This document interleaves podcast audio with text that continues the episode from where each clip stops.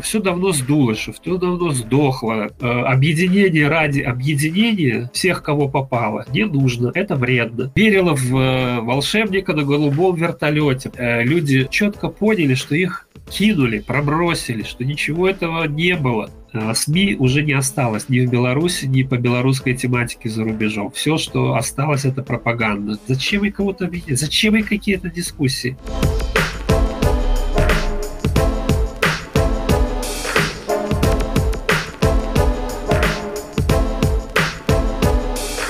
Здравствуйте! Вы слушаете подкаст «Живая библиотека» на Беларусь FM. Чем кризис прошлых выборов отличается от теперешней ситуации? Почему в событиях 2020 года не было представителей старой оппозиции? Мы постарались собрать ответы на самые актуальные вопросы и представляем вам новый выпуск с политологом Артуром Юдицким. Еще раз всем добрый вечер. А, если вы э, все немножко знаете, наверное, уже смотрели поздравления Ольги Карача с Днем э, Декларации о государственном суверенитете, то сегодня как раз тот самый день, когда в 90-м году принята была вот такая декларация, которая потом легла в основы Конституции э, Республики Беларусь и, собственно говоря, послужила одним из документов, на основании которого развалили Советский Союз. Вот. За это время, конечно, Беларусь прошла очень большой путь. Э, был и 94 год, когда, к сожалению, граждане Беларуси поменяли свободы, демократию на кусок колбасы, так называемую чарку и шкварку. Был 96 год, когда еще была последняя возможность отстранить Лукашенко от власти, но приехала троица из Москвы, попыталась о чем-то договориться, их Лукашенко успешно пробросил, и началась, как говорится, жесткая фаза в истории Беларуси Беларуси, убийство политических оппонентов, их кражи, пропажи и так далее, и так далее. И дальше уже 2001-2006 год мало что влияли. Там была какая-то косметика, какая-то попытка каких-то движений, попытка участия в каких-то выборах, хотя было очевидно, что весь результат э, известен заранее. И закончилось это тем, что пришли мы, дожили до 2020 года, когда у большой части населения вновь, вдруг, неожиданно на ровном месте возникла какая-то надежда, но они, люди не знали, что делать, политического руководства не было.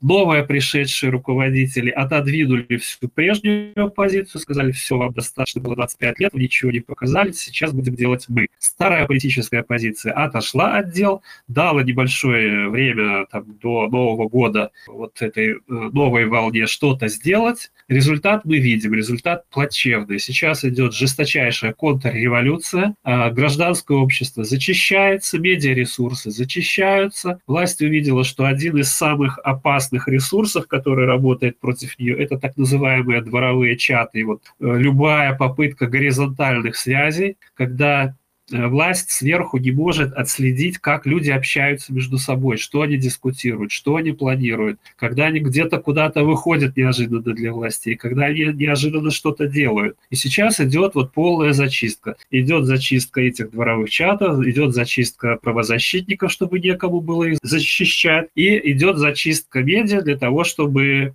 не было кому это освещать.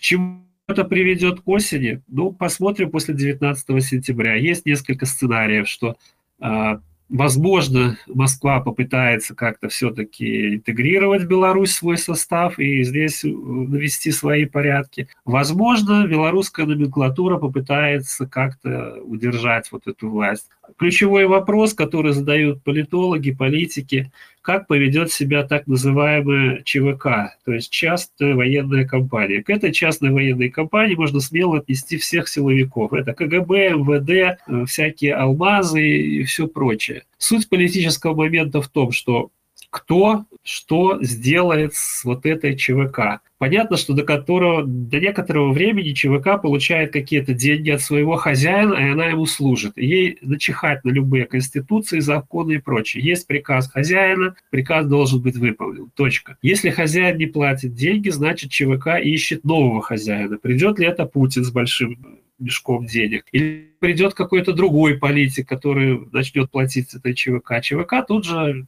бросит Лукашенко, перестроиться на какого-то другого. Вопрос, э, как эту ЧВК распустить и можно ли вернуть э, Беларусь законное русло, то есть чтобы была нормальная армия, нормальная милиция, нормальная там, э, служба безопасности, которая подчиняется народу, а не какой-то там хунте. Это как раз сейчас самый большой вопрос. И любые всякие политические игры, когда отвлечение внимания, это поездки куда-то там какого-то штаба, куда-то в Америку, написание каких-то пять проектов Конституции, Конституции, там еще какие-то вот такие второстепенные, совершенно ненужные вещи, это просто отвлечение внимания. Ну вот если вкратце, то так. Буду очень рад, если начнете задавать вопросы по существу, пожалуйста. Первый вопрос. Что делать теперь? Как опять объединить людей? Как вернуть их в политическое поле?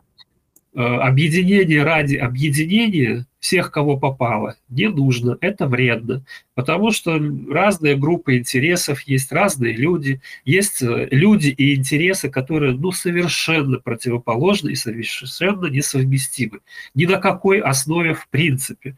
Потому что задаешь первый вопрос, независимость Беларуси будет или нет – деление 50 на 50. Какая будет Беларусь? Такая вот, как сейчас, э, такой колхоз, где есть э, там кучка руководителей, которые все за всех решают, или это будет как в Швейцарии, постоянные референдумы, каждых полгода там выборы, референдумы, что-то еще. То есть мнение людей реально учитывается. Вот для многих э, людей показалось странным, как же так?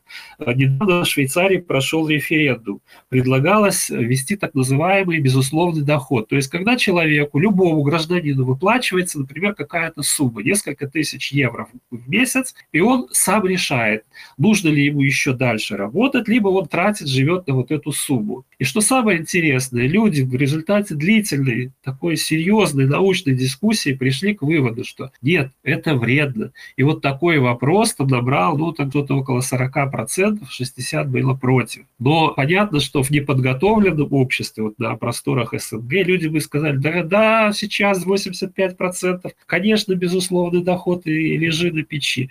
Но когда общество уже такое привыкшее к референдуму, привыкшее к дискуссии, там может быть э, результат совершенно разный. Что касается объединить. Объединить можно только то, что уже выросло снизу, то, что живое. Как э, вот верхушка ЧВК узнает, что надо менять власть, что пришла пора сменять хозяина.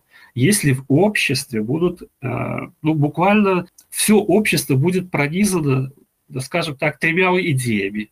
Независимость Беларуси – первая идея. Вторая идея – демократия. И третья идея, например, страна-технопарк. То есть для каждого будет возможность работать в самых современных а, отраслях экономики, хорошо зарабатывать, жить. Все будет максимально цифровизировано, технотизировано это нужно обсуждать, доносить эту идею. Но суть в том, что когда вот эта идея будет витать в воздухе, как в конце 80-х годов витала идея, что э, социализм уже накрылся. То есть формально, да, была Конституция, где была шестая статья, что КПСС – это руководящая направляющая, везде были парткомы, там райкомы, капкомы, там что-то еще. Но люди уже не верили, люди понимали, что КПСС уже все выжило, СССР все, он сдувается. Но какое-то время власть еще делала вид, что все под контролем. Э, в принципе, в Беларуси сейчас примерно такая же ситуация. Но большинство, думающие люди, давно уже поняли, что все давно сдуло, что все давно сдохло, колхоз ну, неуправляемый. Он просто что-то по инерции делает, и какие-то э, репрессиями занимается, какими-то там еще непонятными вещами, со всеми ругается. Уже кроме России, по-моему, со всеми переругались, кого возможно было. Вот, э, суть в чем, что когда тот же силовик из КГБ, из НВД придет домой, а ему, его дети, жена, родители будут говорить, слушай, чем ты там вообще занимаешься? Вот мы уже давно все для себя решили, что мы же хотим жить в Беларуси, где есть демократия, мы хотим жить не в колхозе, а в технопарке, Ну вот тут, возможно, когда-то начнутся какие-то брожения где-то вот в этой верхушке ЧВК. Вот только снизу, когда будет горизонтальная коммуникация, тогда и произойдет реальное объединение, потому что группа людей, которая объединяются под э, какую-то уже ну, нормальную разработанную идеологию, они выдвигают каких-то своих лидеров. Эти лидеры там, твоей среды еще каких-то. Они начинают требовать, реально требовать от тех, кто, как называется, вот, э, назвался Бруздем. То есть, если ты назвался каким-то политическим лидером, давай выполняй первое, второе, третье, подвигай какую-то конкретную повестку дня. А иначе, ну, следующего найдем, еще следующего. Ну, в течение пару лет какие-то вот лидеры должны появиться. Не суди человека по обложке. Ходячая энциклопедия. В каждом выпуске на беларусь.фм.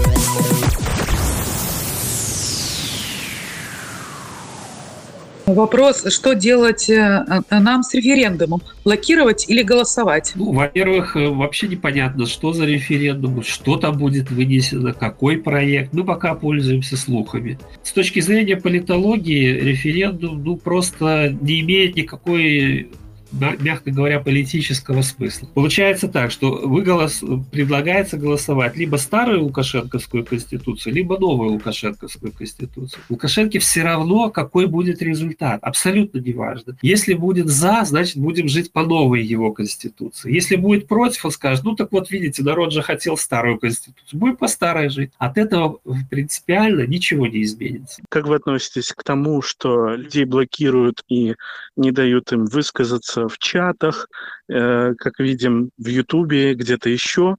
И люди уже готовы к тому, что даже если они что-то напишут, что это мнение не будет услышано.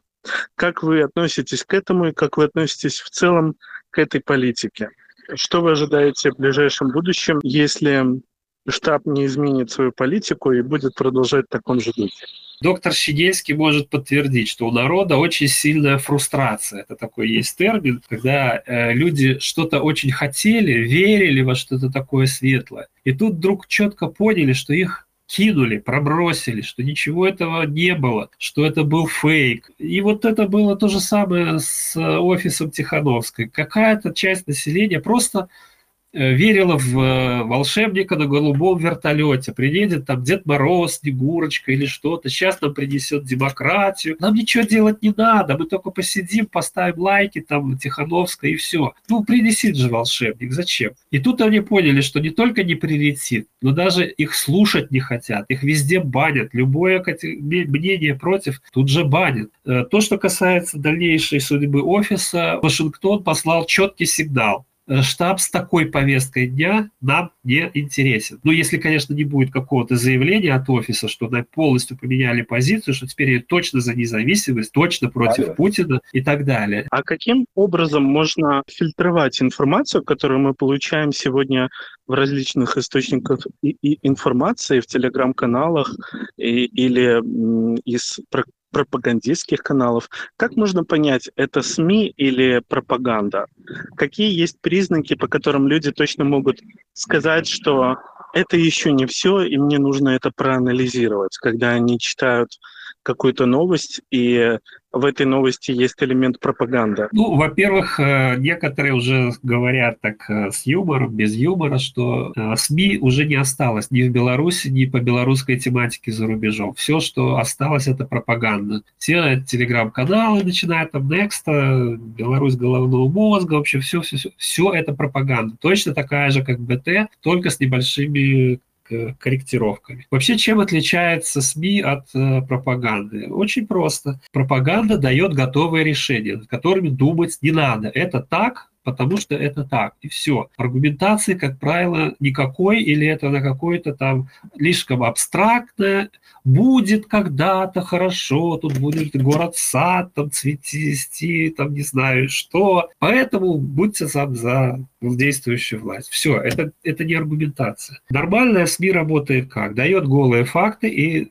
как-то подвигает э, э, пользователя задуматься, а для чего это, а почему это, как-то выработать, высказать свое мнение, ну вот э, как-то работать с аудиторией, чувствовать обратную связь. Пропаганде обратная связь не нужна, в принципе. Там только так, либо лайки за, либо бан. Все. Ну вот, собственно, и отличие. Если идти по старой терминологии, да, среди всех оппозиционных источников информации вы можете привести какие-то примеры, какие из них являются пропагандистскими, и есть ли вообще такие, а какие являются нормальными, то есть именно как СМИ, СМИ, то есть те, которые не анализируют за нас? Я бы сказал, что ситуация упростилось, э, как таковых СМИ не осталось. Есть какие-то агрегаторы новостей, когда откуда-то что-то перетаскивается, друг у друга переписывают и выдаются в качестве единого целого что-то. Но я заметил, замечаю другую тенденцию, что первые ростки появились так называемых СМИ 2.0. Тут сюда можно отнести тот же YouTube-канал нашего дома, а, там «Осторожно, вирус». Есть такой Сикора в Украине, который просто включает канал и общается с народом по любой тематике, задают любые вопросы, что-то там спорят, дискутируют. А, тот же там «Америка без прикрас» Дмитрий. Есть такие каналы, где можно вот просто в режиме онлайн задать любой вопрос, какую-то новость сообщить, что-то прокомментировать. Есть ростки, но это еще только очень такие первая зеленая травка. Скажите, насколько вообще отличается ситуация 2001 года от тех событий, которые происходят сейчас, с точки зрения всех технологий, которые применила действующая так называемая власть в Беларуси по отношению к тому, чтобы выборы прошли по тому сценарию, по которому было им необходимо? А насколько можно из этого сделать вывод, что они адаптируются или они эволюционируют э, во времени, или все эти технологии, которые применялись тогда, применяются и сегодня, и ничего не меняется, и это некая цикличность в истории. Ну, вообще говоря, все очень э, детально задокументировано, проанализировано, подшито в папочках. Все это есть у всех, кто реально интересуется. Ну, просто нужно при... сделать усилия и поднять это. 2001 для меня вообще был откровенный фейк, когда там какие-то кандидаты непонятные. Сразу после политических убийств там было понятно, что ничего, никакой борьбы не будет, все заранее расписано. То, что касается цикличности, она базируется на одной самой главной ключевой технологии. То, что белорусская власть изначально все политические партии после 96 года создавала в форме имитаторов. То есть они имитировали какую-то политическую деятельность, в какие-то определенные периоды и ничего не делали в те периоды, когда ничего нельзя было делать. Если посмотреть на качели, то получается 2006 год, технология единый кандидат, ну, с плюс-минус. Фактически они единый кандидат. 2010 год много кандидатов. 2015 год опять единый кандидат от оппозиции и 2020 много кандидатов. Можно сказать сразу смело, что в 2025 году, если ничего не изменится, власть будет разыгрывать карту, что будет единый кандидат от оппозиции. Ну вот и все. А партии как были имитаторы, так и остаются. Им дают команду фастер что-то делать. Они что-то там на какой-то подтанцовке что-то там делают. Реального субъекта политики в Беларуси нет. Ни одна политическая партия, как не было партии в 2006 году, так не стало ни в 2015 и в 2020 тоже их не было ни видно, ни слышно. Были какие-то телеграм-каналы, там что-то еще, какие-то дворовые чаты. Собственно, они и зажигали все. А где были в это время политические партии ну, спокойно стояли в сторонке. Сидели кто-то на сутках, да, да, там что-то еще. Проблема в том, что в белорусской политике очень много имитаций и фейков. Вот э, если это не видеть, ну вот и все. Сейчас штаб э, Тихановская это тоже по сути имитация. И почему-то можно понять почему. Люди не понимают сути, что это интерлокеры, а не политический субъект. А отсюда очень много ошибок идет. Если у тебя есть сад и библиотека, то у тебя есть все, что тебе нужно. Живая библиотека на беларусь.фм говорить, что, это, а, что мы до конца не оценили э, штаб Тихановской, и что это такая, скажем так, переговорная площадка между э, э, различными спецслужбами. Так вот, э, что она означает для нас в таком случае? Какое, какая здесь, есть здесь какая-то польза для нас, вред какой-то для нас? Вообще, что она для нас означает? Как ее использовать так, в таком случае, эту площадку? Ну, конечно, определенные плюсы есть. Все-таки есть определенные плюсы, что хотя бы кого-то из Беларуси где-то там принимают в Европе и в Америке, и просто не забывают, что, вообще говоря, в прошлом году какой-то Беларуси что-то там было. Реально люди, вот обыватели в Вильнюсе, простые обыватели, с которыми я каждый день общаюсь, давно забыли про Беларусь. Для них не существует такой страны. А какие-то события были. А что, там разве что-то было? Все, люди живут в совершенно другом мире. Европейские политики в Брюсселе живут совершенно другой повесткой дня. У них сейчас что делать с этим коронавирусом, как восстанавливать экономику, как там э, бороться с Россией, где там какая была, а что там было в прошлом году. Сейчас пройдут выборы вот э, в ближайших несколько лет. В Германии придут новые политические силы, во Франции придут новые. Они про 2020 год будут знать ровно столько же, сколько Байден а где это, а что это, а кто там был. Он вот пришел в этом году, он вообще не в курсе, что было в прошлом году, и для него этого не существовало. И вот сейчас приехала какая-то Тихановская, сказала, кто это? А это там э, какое-то, она открыла дипломатическое даже не дипломатическое, а какое-то а дипломатическое представительство гражданского общества. Он сказал, ладно, не знаю, знать не хочу, все, до свидания. Плюс есть, что она ездит. Минус в том, что люди не понимают сущность этого офиса, не понимают его функционала. И по-прежнему просто свято верят, что Света все решит. Это святая, это вот там, не знаю, второе пришествие. Ну вот в этом минус есть. А она не хочет никого объединять. Зачем ей кого-то объединять? Зачем ей какие-то дискуссии? И вот эти объединения снизу, открытые дискуссии, спрос. А что ты сделала конкретно за год, кроме поездок? Конкретно, по пунктам. Это смерти подобно для офиса. Это же все, это на грань закрытия поставят. Очень сложный вопрос. Артур, скажите, пожалуйста, а как вот вообще а, бороться с их бутафермами, с их, э, скажем, налетами а, в чаты, там, когда они просто начинают уводить из повестки, они просто не дают работать и делают ну, все возможное, вставляют палки в колеса для того, чтобы продвигалась хоть какая-то работа, даже, допустим, с ШОСом там и с тем же, они никого не допускают, ни цепкала, ни латушка, для них это все, они объединились, они работают там на ФСБ, КГБ, это уже понятно, но только не для народа. Вот скажите, какие-то рычаги давления могут быть и как они могут выглядеть? Что нам э, э, э, надо делать для того, чтобы как-то заблокировать их, если так можно выразиться. Спасибо. Пока не появится новый политический субъект, просто некому что-то делать. У Тихановской, почему она использует ботафермы там и прочее? Потому что знает, что реально бойцов у нее мало, выйдет мало там, населения, если какой-то митинг или что-то. Поэтому включается, да, идет трата денег на создание вот этих ботаферм. Они хоть видимость какой-то движухи делают, а у остальных-то и этого нет. Даже ботаферму другой э, вот кто-то не может создать. Потому что, во-первых, это ему не надо, и во-вторых, нет денег. Как только перекры... перекроется источник финансирования, то есть на эту статью расходов им перестанут давать деньги, ботафермы тут же закроются, потому что это достаточно такое финансоемкое занятие. Это действительно нужно покупать серверы, которые там должны круглосуточно работать, круглосуточно должны создавать какие-то фейковые аккаунты, проходить верификацию. Ну, это реально очень сложная работа, которая требует много денег. Только прекратить финансирование на эту статью расходов. Это все. А можно вот э, продолжить вот эту тему, да?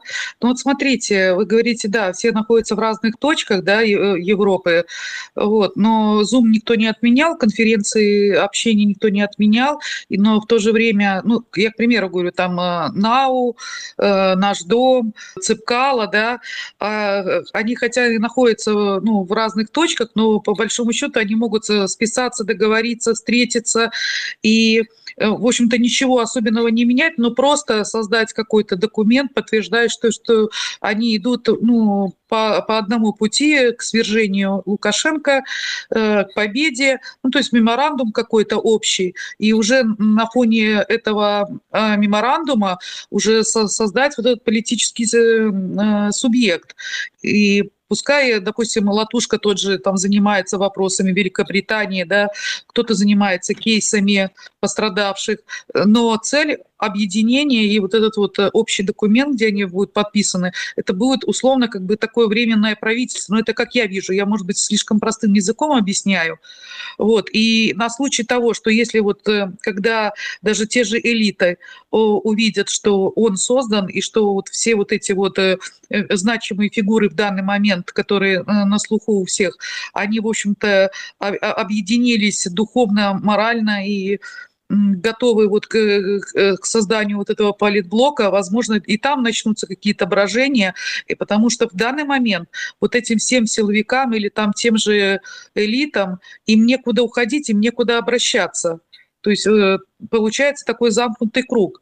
Но сейчас, вот, насколько я знаю, по последним выступлениям того же Цепкала и Латушка, они, в общем-то, мне показалось, что они меняют вектор, и они уже конкретно понимают, что никакой, э, никаких разговоров и договоров с Лукашенко не может быть, и с Путиным тем более уже, если раньше еще кто-то там сомневался. Вот. И, в общем-то, сейчас вот в этот данный момент, э, как говорится, можно брать этот горячий пирожок и с ним что-то делать. Спасибо. Ну, во-первых, я категорически не согласен, что Латушка и Цепкала являются самостоятельными игроками. Это часть офиса Тихановской. Точка. На этом даже не обсуждается. Они вообще никакой самостоятельной роли не играют. Когда Тихановской надо, она их быстренько собирает в Вильнюсе, они что-то подписывают и разъезжаются. То, что касается реального нового политического юридического субъекта. Документы, Zoom, прочее, это все только преамбула. Реальный политический субъект должен иногда физически как-то где-то собираться, иногда выдвигать какого-то своего представителя, которому реально может позвонить тот же Байден, тот же там Макрон, даже, но кто будет там после Меркель. Как говорил э, один из американских президентов, а кому мне позвонить в Европе, чтобы решить какой-то вопрос в Европе? А ему сказали, а вы знаете, там 15 государств, и позвонить некому. Вот политический субъект возникнет так, тогда, когда реально будет какой-то представитель, которому можно позвонить. Могут э, реально вызвать вот буквально, прилетая через два часа там в Берлин или там через э, до завтра прилетаю куда-то там в Конгресс США, дать показания какие-то. Что вы делаете, что вы хотите. И если надо, то все остальные из разных стран тоже собираются в течение там, нескольких суток, подтягиваются в определенную точку, чтобы те, кто хотят сделать ставку на этот субъект, могли убедиться, что действительно этот субъект есть, что у него есть какое-то цельное понимание ситуации, что у него есть цельная повестка дня, что у этого субъекта есть выстроенная коммуникация с аудиторией, там, телеграм-каналы, YouTube-каналы, что-то еще, что у них есть обратная связь. Год назад, когда люди вышли, неужели в Беларуси у нас не было таких людей, кто вот это вот реально мог бы эту взять на себя это управление как-то и все это организовать. Часть людей было закрыто еще в июне, в июле. Tот же Сергей Тихановский, тот же Статкевич, Северинец, там и целая группа людей еще в июне, в июле уже сидела в тюрьме. Никакого августа они уже ничего не могли сделать. А, например, тот же Бородач в своих э, телег... в YouTube-канале еще в июне, в июле все раскрывал, все эти технологии, что э, хождение на избирательные участки Ермошина – это фейк, это ни к чему не приведет. Ну, как бы каждый что-то пытался делать, но основная масса – это вот те, кто так называемые записные оппозиционеры, там Лебедько, это Дмитриев, там прочее – они просто, грубо говоря, получили по зубам от э, Тихановской и от КГБ. Когда новая волна, вот эти цыпкалы там всякие, они сказали, вы старая оппозиция в свое время проиграли, теперь дайте новую. Вот эти все старые, они просто реально на полгода отошли от дел. Ну да, давайте, делайте, пытайтесь. Получилось без власти. Тихановскую вывезли на границу с Литвой, отправили. Старая оппозиция сидела в кустах, Колесникова что-то пыталась как-то сгладить какими-то там шариками и чем-то еще. А единого центра не было. Поздняк это все только с Америки просто наблюдал, как сторонний наблюдатель.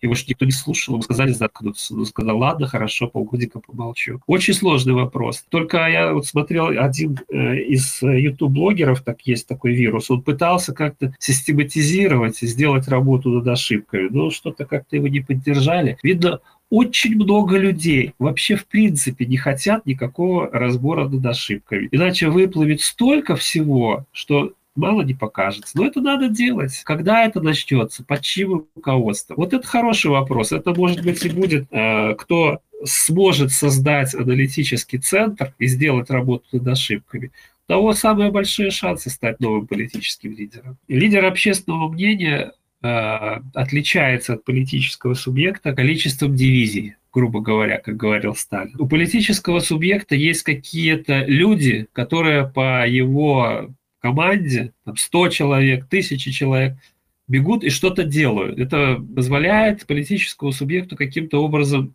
институционализироваться, то есть э, открыть какой-то офис, штаб, повесить вывеску, э, посадить секретаря, который 24 часа в сутки отвечает на вопросы Байдена, Меркель, там что-то еще. А лидер общественного мнения, ну хорошо, там какой-нибудь Мацкевич, да, его слушают, ну поговорил там дядька бородатый, что-то очень умное сказал. А кто, сколько человек побежало по его команде что-то делать? 10 человек, 100? Но это не политический субъект, этого недостаточно. И ему вряд ли звонит там Байден, Меркель или Джонсон. Вот чувствовать э, эту тонкую грань надо чувствовать. Ну, грубо говоря, сколько за вас впишется. Всем спасибо, хороших выходных и борьбы, живи Беларусь!